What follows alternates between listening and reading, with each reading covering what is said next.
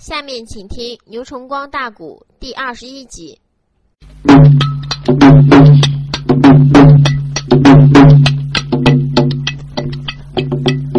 金屋内主手中的大斧举多高，刷了你拉呀，对准了康王顶梁飘。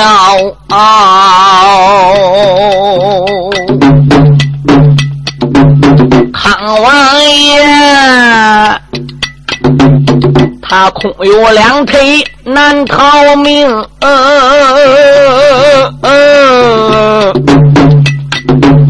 这一会儿谁又得把救命报效？原本呐，吴国的城里点了点香，连用那把。被困的父兄盼一遭，想起你来，你差崔老来传召，你嘱托我前方北极逃回南朝啊！金营那里。郑魔桥出来一只鸟啊！俺君臣顺势把命逃，半路上死了个爱卿叫崔孝啊！捂住我嘴，推开了坐下马龙桥。这个内贼马快夫缠本领大，可怜那人，我十有把救命报效？何建福死我赵高入好草。哪一那个能把个金兵全报销啊？哪一那个回到东京汴梁地，能拿着帮昌去开刀？小王爷耳目里流泪，悲悲叹。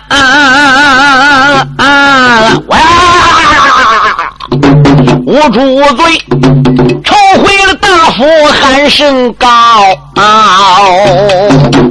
这个孬小子举起大斧头，就准备把赵构康王给砍死。哎，他这个手面子，不知挨黑个一石子子，一下给砸到了。这一石子子把他个手面子给砸的，还确实砸的不轻。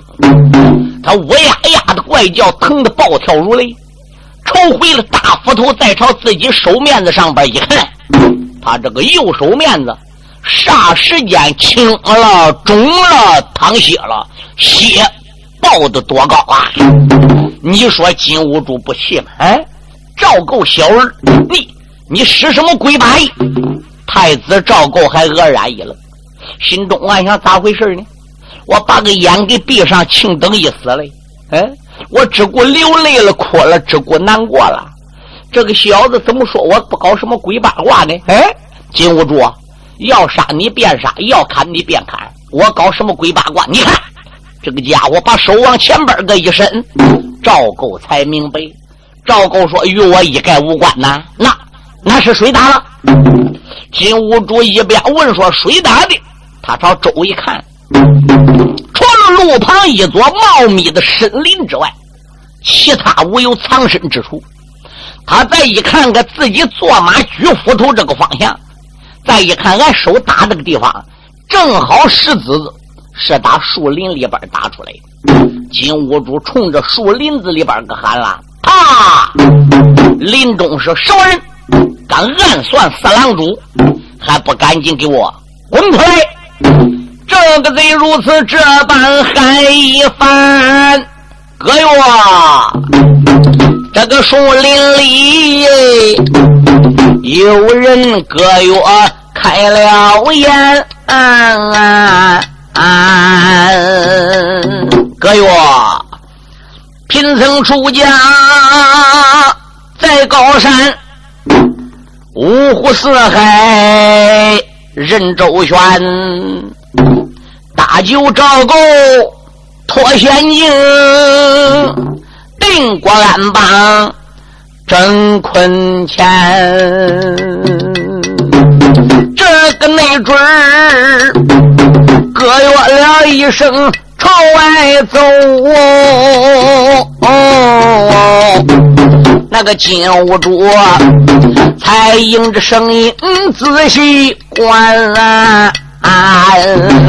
树林里走出一位的老和尚，手里边才把马来牵。这和尚啊个头也有一丈二，看见他膀子要炸开，弓八宽，光头这一层没戴帽啊。身上板儿会谁的僧系都不完，有一根带子腰中系，灰谁的中衣身上穿，二左上板蹬马鞋，你往里他蹦蹦的跳跳往外窜啊。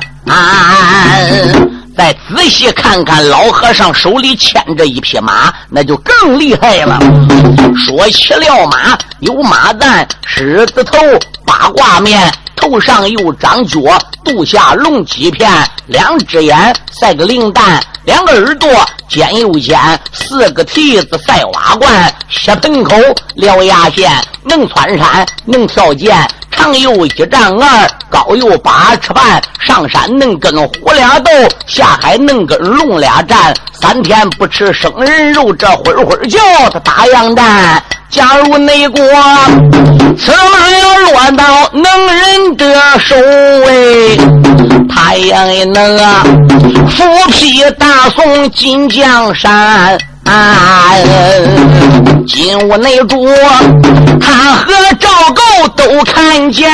啊啊！那个五主贼用手一指，开了个眼。啊啊！老和尚，是你打本郎主一石子儿。老和尚说：“不错，刚才发出去那一行石子啊。”正是贫僧我所为，你你为什么要这样做？老和尚说：“你不要杀人的吗？那我刚才要不打你一石子儿，这个人不该你给杀人吗？你知道他是谁？你敢救他？”哦，老和尚说：“我知道，你们俩的对话，我刚才躲在树林里边啊，我都听见。告诉你吧，出家人云游四海，是四海为家。我呢？”是吃八方，不瞒你说，我是出来找我个图纸的啊！哈哈，路过了此地，发现了你们俩争执当中这个矛盾了，所以呢，我就帮了忙了。哦，那你为什么要帮赵构的忙？老和尚说：“我怎么不帮忙？我虽然是个出家人，四大皆空，出家无家，但我老和尚还是中国人。我出家的地点。”也在中国的地盘上，中国的军已经遭难。我作为中国的和尚，再是个出家人，那我也得帮这个忙哦。古人有句话嘛，叫“普天之下，莫非王土；率土之滨，莫非王臣”。我发现小主公遭难了，我出家和尚不帮忙，谁帮忙呀？哎呦，赵构一听听，这个老和尚是来救他的。他高兴，忙里就跑到老和尚身旁。他一看这个老和尚怎么样？五官怪端正，脸呢白不晶晶的。虽然说没戴僧帽，但是还看得出来这个老和尚怎么样？脑门上隐隐约约有三个白点两鬓的太阳穴高高隆起，鼻梁挺起，四方口，牙排似玉。但是身上穿着个灰色僧衣就不值钱了，咋的？补丁罗补丁补丁挨补丁，一件灰色僧袍叫补完了，看得出出家人十分的朴素。再看下身的中衣是灰色的，但是也被补丁补差不多了。脚上还没穿袜子，吃个脚穿个个麻鞋里边。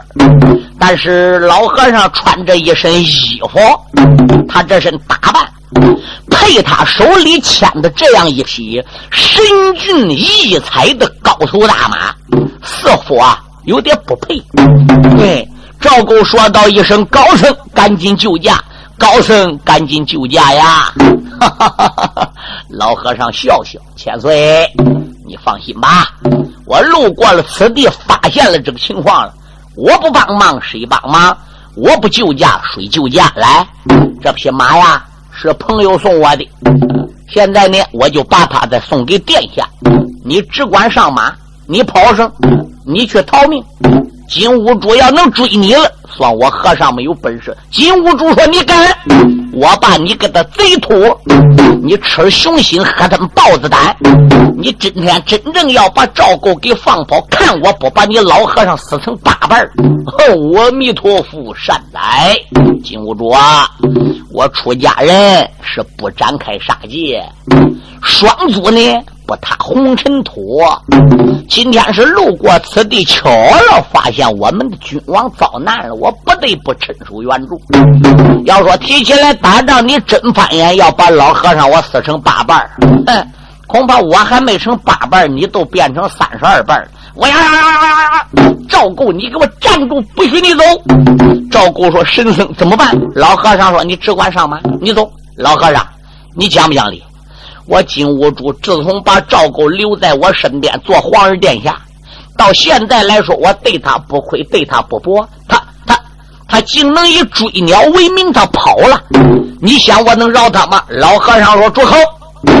我把你个胆大的金贼，我威威天朝，堂堂上霸，你不但不年年进贡，不岁岁来朝，你趁着小主登基不久。”国内空帮虚，没有能将，你胆敢发兵打到我们天朝来？打开两兰山，据听说总兵陆登在陆安州被你致死。你兵过河河间府，马踏黄河，兵困汴梁，捉走二弟，致死赵完，又将我们的千岁小皇上留给你当儿子，金贼！赶紧给我滚开！惹恼了贫僧。别怪我对待你不喜，那要说不定我翻翻眼，脚底下这个松林就是你葬身之所。明年的今日就是你的纪念。金兀术看老和尚翻眼，非要管这当事不中。金兀术恼了，一伸手把个大斧头二翻头又给他断了过来。老和尚说：“千岁上来，你只管跑，金狗由我来拦着。”那。那神僧，你要留神，没有事，你放心。没有本事，我也不来拉这个仗，你只管走是了。没有法，赵构上人马了，一领偏刚，发了个了个了个了个了个了个了个了。赵构等跑赶有一二里路下去，哟，忽然心里才想起来一件事。哎呀，赵构自叫赵构，我怎糊涂的呢？我也忘记那一位神僧出家在哪山哪个庙宇。法号为谁？后五天，我要真能统一大宋，把群龙集中起来，对着天下赶走金狗，那那我也得登上庙门，我去拜访他老人家。哎呀，我也不能再回去了，走吧。康王赵构上斗龙，你看那他马上加鞭向前冲，那金兀术见此地光景牙关咬啊，你往那他一催的战马向前行，也只能说去追赶千岁九殿下呀。那和尚黑纱拦路开了个声，老和尚往马前一站，双手往两边一伸，一个黑纱拦路，把金兀术马给阻住。你看这个人就个根根啊！你看那个人要离远，马如果要是冲起来的，这个马就不怕你人。这个人站个根根，这个马捞不倒兜位，他冲不过去。何况这个老和尚还是有两下子，这个马怎么样？就往左右两边跳。金兀术给气的咔嚓都是一斧子来砍这个老和尚。老和尚也掉，一手里没拿兵器，二他是戏耍金兀术。三主要的目的，他是把金兀术给挡住，并不想跟他拼命。你说他手无寸铁，还能拿手去接兵人呢？啊，他又不喊，他身影一偏，一个跨虎登山步，把奸贼这个大斧头就给躲了过去了。金兀术这一招走空了，老和尚看我一斧头，唰啦又是一斧头，连三拼四都砍多少下子？老和尚叫他砍恼了。金高还真想翻眼。今天还真想跟出家人打两下，那好，如果要真想跟出家人过招的话是，那么我就叫你领教领教贫僧的厉害。金屋内主二次举斧往下行，才惊动那位出家的僧。老和尚斗囊之中摸一把呀，不用为得单手上边力量增，一抖手，手中的物剑打了出去。怎么内瞧啊？打在了金钩左手中。老和尚人发暗器，人还打招呼的。嗯，注意，家伙到了，啪一抖手，金兀术还没红过眼来嘞，哇！疼得他呀呀的怪叫。他在抽回了斧头，一看，阿妈妹，左手个手面子被一石子子又给揍青了，砸肿了，淌血了。现在两个手都已经受伤，金兀术端大斧头。都费难了，他没有法了，给气的，把个大斧头往对生环上边一压，卸下他把个腰刀给抽出来，我把你该死的秃驴，你吃我一刀，唰！这个金钩他举起来手中一口的刀，对准了神僧。顶两飘，老和尚啊，正然把金钩来细耍啊啊啊！壮着放放放！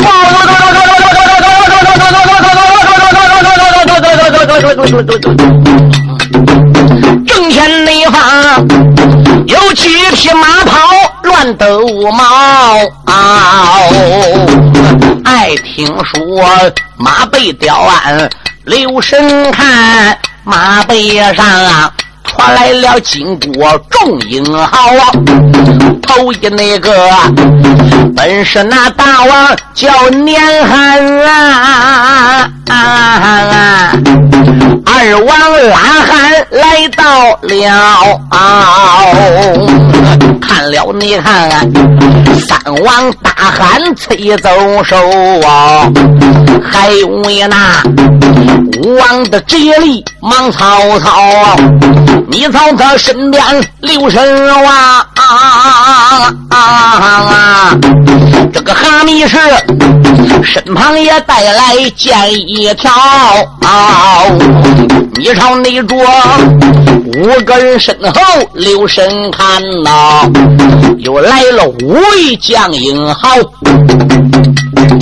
老和尚正在戏耍金兀术。正前方扫过来十匹战马，金兀术的胞兄弟三个哥哥一个弟弟到了。哈密士又另在外带来了五员大将，其中金牙虎、银牙虎，哎，包括铜仙文郎，嗯，来了不少将，合起来是十个人。他们这十个人怎么到的呢？因为太子他在大营之中。冲开了营头，带着崔孝逃命去了。小兵们把这个事一报给金兀术，金兀术听说太子想逃命，当时是半信半疑。如果那个时候金兀术要能断定、判断赵构是想逃命、想跑的，他那会儿搁大帐里边直接就带人来了。他想了，这父子关系处的不孬。万一要不是逃跑的，我听小兵的话，这回追上爷儿俩不能尴尬吗？哎，我自己追吧。他就真跑，我一个人也能断上。他就真跑，我追到了，连崔笑绑个一子，他也不是我价钱，我又何必带人多呢？他上哪能想到他那半路上杀出来个老和尚？他要知道半路上能遇到这个老和尚神气鼓鼓的，两次出手把他两手揍伤了，那你想他不带兵不带将来吗？可是他这一走，小兵就有人报给军师哈密士。嗯，哈密士一听，愕然一愣。嗯，不错。那个崔孝好像最近在大营之中心神不安，那个味道是啊，就好像有什么心事。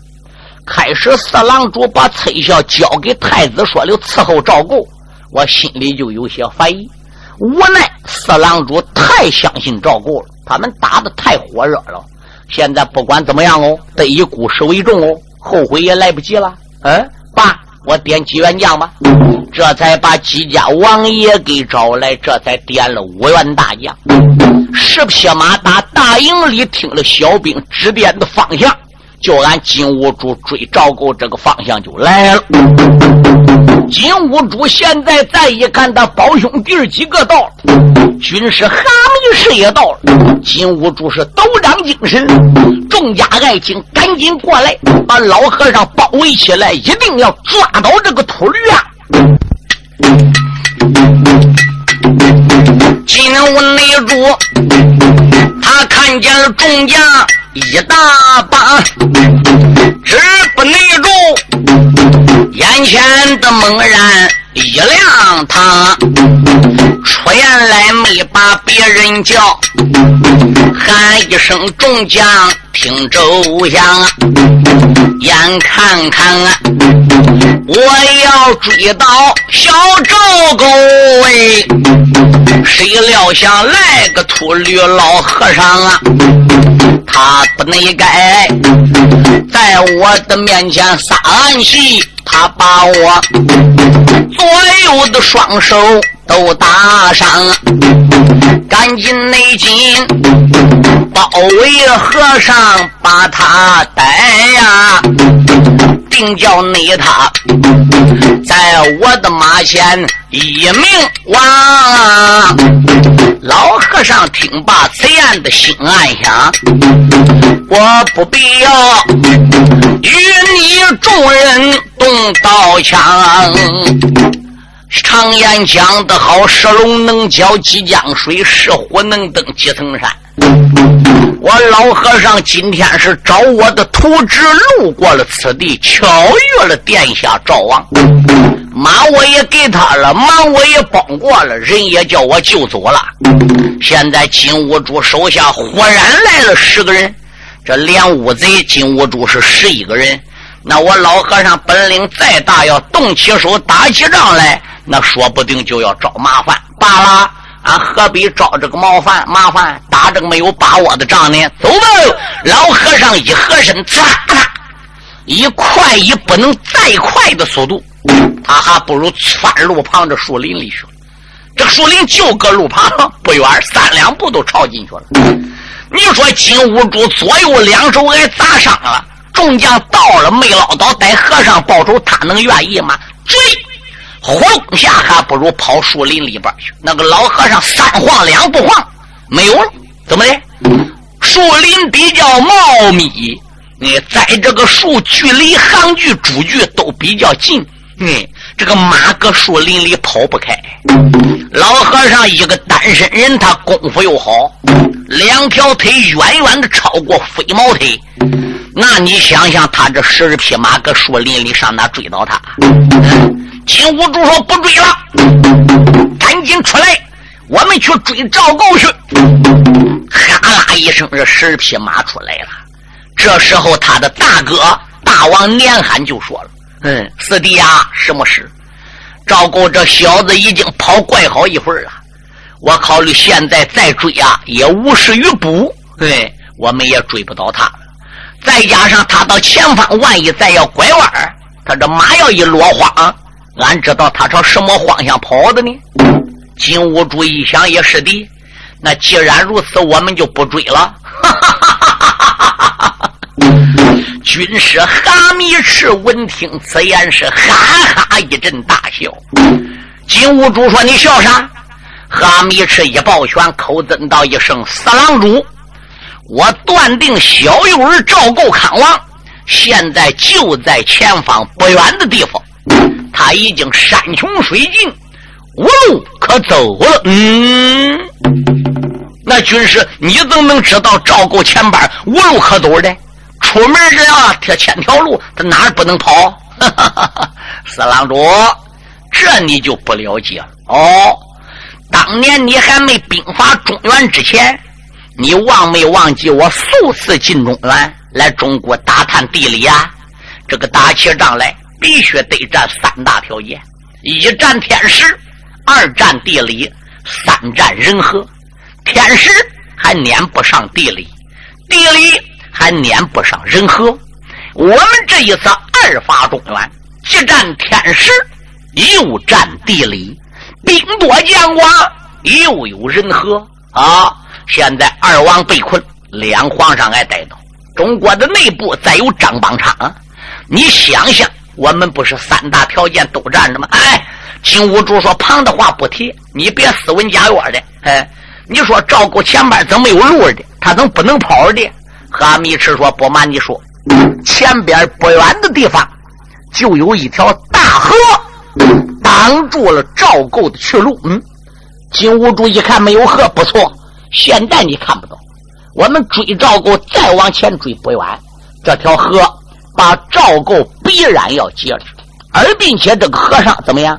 连摆渡的舟船都很难找到。哦，金兀术说：“你知道这河叫什么河？不瞒你说。”这个河叫子牙河，这个子牙河的源头在山西省五台山的正北。五台山的正北有个镇子叫沙河镇，这一条河的源头就是从山西五台山的北边沙河镇，绕着五台山的西边转了半圈，转到了五台山的正南方，由五台山的南方下正东。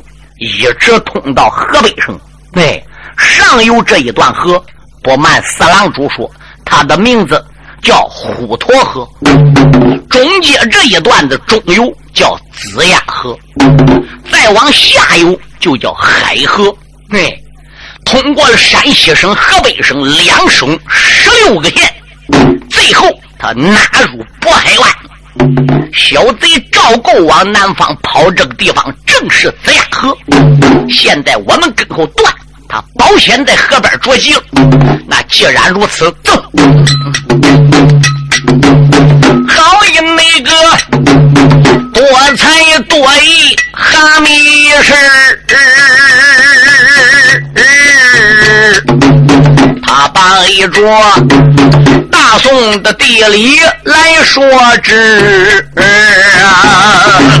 四郎主闻听高了兴，忙忙的磕开马一匹，众将军没人没磕开能行军，一心内心要追赶千岁龙一只，压下了金。狗我不讲，单单你的，我再把康王对君提。康王爷刚才命危险，逮到了和尚马一匹，他只说策马落荒去逃命的，坏了！猛抬一头，子牙河挡住马一匹，果然没出军师哈密社的所料。对，太子果然被子牙河给他挡住了。康王爷，子牙的和尚留神看，坏了，河面内上啊，拿去了百度船一只滚滚，还上下起伏有波浪。此时风刮的还怪大，天呢！直至中午啊！列位听清，太子千岁急了，嗯，摆渡人呐，嗯，船家哪里？船家哪里？赶紧救命啊！小千岁马身上连喊了几十遍呢，急得他口干发渴，嗓子劈。嗓管里边个钱喊了几十声，这在家一着衣，这嗓子整个都给喊劈了，喊岔音了。正是千岁患难为真啊，幼儿啊，身背内号十几匹战马跑得急，他这内才马背吊鞍留神望，众金钩每人都把兵人提。金兀术这十余匹马还不如追到了。太子殿下望望河面那么宽，再一看金兀术离他的距离仅此仅此只在一箭之地。赵构自叫赵构，看起来井里死，河里是跑不了。河里要该死，井里也别想喝。我这只说跟崔老外星能逃出金营呢。我万没想到金钩断来了，出家神僧帮我忙了天哪！你要帮你帮到底，哎，你怎么没把金兀术给弄死的呢？哦，再一想赵构，我不能怪那位神僧，恐怕他考虑金兀术的援兵援将到了，他一个人能打过多少人呢？嗯，可怜那位神僧在金兀术面前。还不知是生是死了，但愿老天爷保佑神僧寿比南山。赵构这个时候正在想着，金兀术又喊了：“啊！我把你个小幼儿赵构，受本郎主相劝，你立即给我回头。本郎主押着你回到金营。”当我全军的将士面前给你一条正事，也算寡人我开了恩啊！否则今天在子牙河县，我叫你死无葬身之地。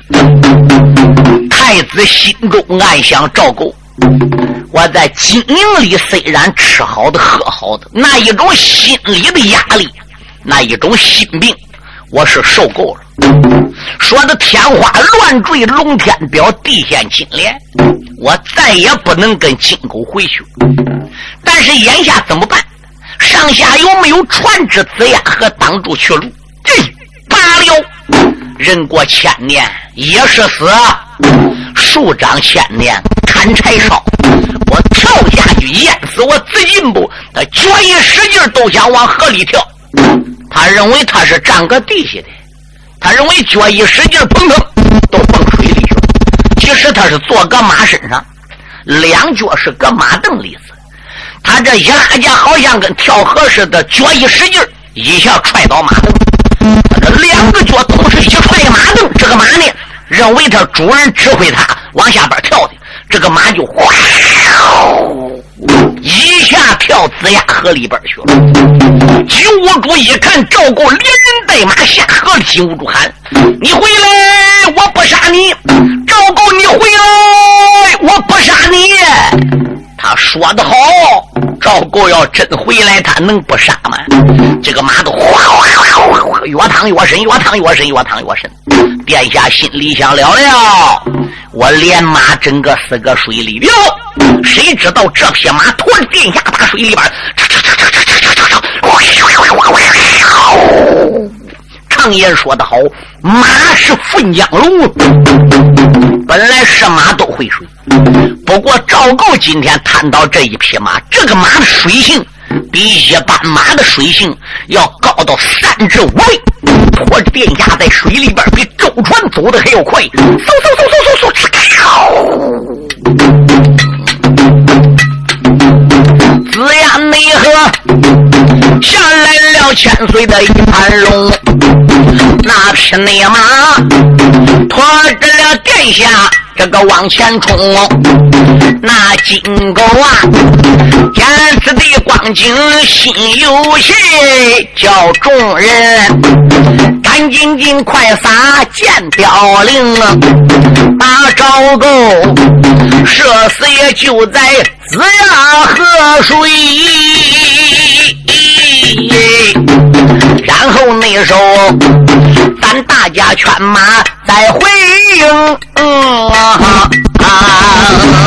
这那谁传令一声，入山倒，身边的众将忙不停啊，凋零剑。这一起的和声往里射，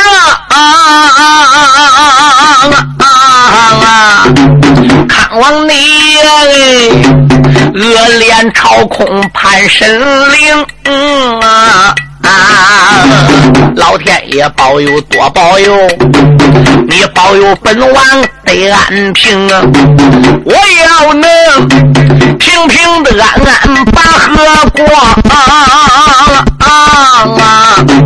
我也能北洋黑猪精神灵嗯啊啊！小千岁拒绝都把苍天盼呐，那匹内马混混的怪叫也不停，那匹马在水里混混怪叫，他还不如驮着殿下往前边去了。敢说这个北古人善于骑射，大金国人也善于骑射。这射应该准能射到的。这个凋零箭有时落在千岁左边，有时落在右边，偶尔的落在前边或者落在后边，啊，就没有一支凋零箭射在殿下身上。咱说那是咋回事呢？刚才我讲了，今天风刮的比较大啊，这个河水呢上下起伏有波浪。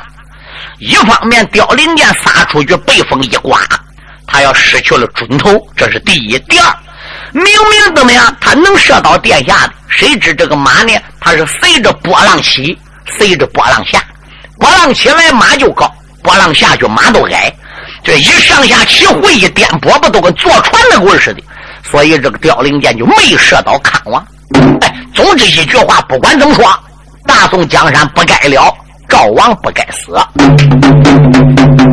这匹马驮着殿下怎么样，在子牙河南岸登陆了。等到这个马登陆的时候，天有多会儿呢？太阳啊，已经未时过了，到申时了。嘿，心中暗想：罢了，我赶紧登岸走吧。这匹马怎么样？驮着殿下赵王，他还不如就随马溜岗。马往哪跑，他就往哪去，随便你给我拖上哪去。我现在也是六神无主了，嗯，正往前边个走着，前边闪出来一片树林。太子殿下有点累了，隐隐约约发现前边林子里啊，好像还有雾似的，心中暗想：我也饿了，里边真要有人家子的话，说，我干脆到这个林中这人家里找点吃的，找点喝的。所以他打马身上边就下来了，牵着这个马就准备进树林。这匹马就混混的怪叫。哎呀，赵构心中暗想：我这个马只顾喊还不是办法。金兀术他们大家万一要也从河里过来，他听到我这马喊声，那不就有目标了吗？现在反正我也过河了，我设法把这个马给他打发走吧。他把个马钢绳往马脖子上边个一绕，搂着这个马脖子，把脸呢对个马脸上。妈呀，我也舍不得叫你走，没有你把我渡过子牙河，哪还有我的命呢？你等于是救驾了，等于有功了。可是你只顾喊，为了安全起见。怕被金狗发现目标，妈呀！我只有忍痛割爱，你走吧。含眼泪对准马腚上就是一巴掌。可是这个马站个的纹风没动，坏事坏事这不叫叫什么的？哎，我给你驮过河了，你不赏我点好吃的？怎么还对我个腚上边使劲打？哦，明白了，用不过我，不用我了。嗯，推过莫卸驴了，过过河撵马了。那个意思想叫我走？哎呀，你好没有良心！走就走吧，用不着我了，我去找我的老主人吧。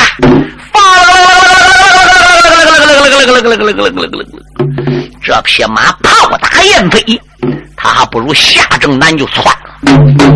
太子殿下这个时候怎么样？迈步进得了树林，来到林中，再定睛一看看，刚才在树林外边看到里边有屋的，这来到林子里再一看，可不是个人家子，怎么？原来是一座的庙，都已经破了，墙呢有的地方啊都倒了，太阳呢现在滴溜溜要沾色了。哎，再朝庙门上边个一看看。庙门上边个有一块匾，匾上边有五个字这五个字外边的金漆虽然脱落了，可是金漆脱落了，这五个字的字形还能看出来。哪五个字呢？崔府军神庙。崔是姓崔的崔，府是府门的府。崔府军神庙。哦，殿下赵构偶然想起来这个崔府军神庙。是怎么样一回事你想，他这些人都是生在皇帝家，从小搁御书楼念书，都受到翰林院那些大学生于大夫、于先生教的书，他博览群书，他什么不懂？这个崔府军神庙，他明白，是东汉年间的大臣姓崔，名字叫崔子玉。据听说，崔子玉保东汉汉王，是个干部忠良。后来死了之后呢，被阴曹地府的五殿阎君秦光辉给看中了，所以秦光辉呢就给崔子玉一个官职，你呀就搁我阴曹地府深罗殿当个判官吧。所以崔子玉呢就坐上了阎王爷的判官，他是汉朝的事后来到大唐朝，贞观天子李世民登基了，李世民。从富国军师徐茂公的口中得到了这个消息，所以贞观天子就加封崔子玉封神立庙。从大唐朝贞观年间才有这个崔府君神庙。心中暗想：庙里边说不定有人来上香敬福，找点好吃的吧。一迈步，咵，进入了庙门。大家听清啊，殿下不进庙，没有说唱，没有瓜啦。康王赵构如果要进庙找东西吃，这个事儿就来了。